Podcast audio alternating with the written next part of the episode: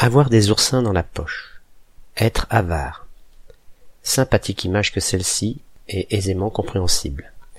Mais avant d'aller plus loin, il est intéressant de savoir que le mot oursin, qui date du milieu du XVIe siècle, est, selon certains, une déformation de ourson, le petit de l'animal bien connu.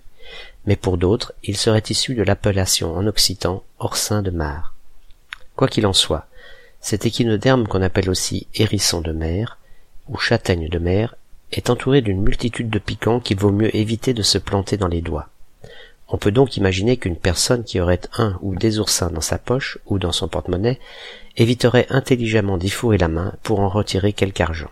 Et cet empêchement constant d'accéder à ces billets ne pourrait que la faire passer pour avare à celui qui ne serait pas informé de la présence, pourtant parfaitement naturelle, n'est-ce pas, de ces petits animaux.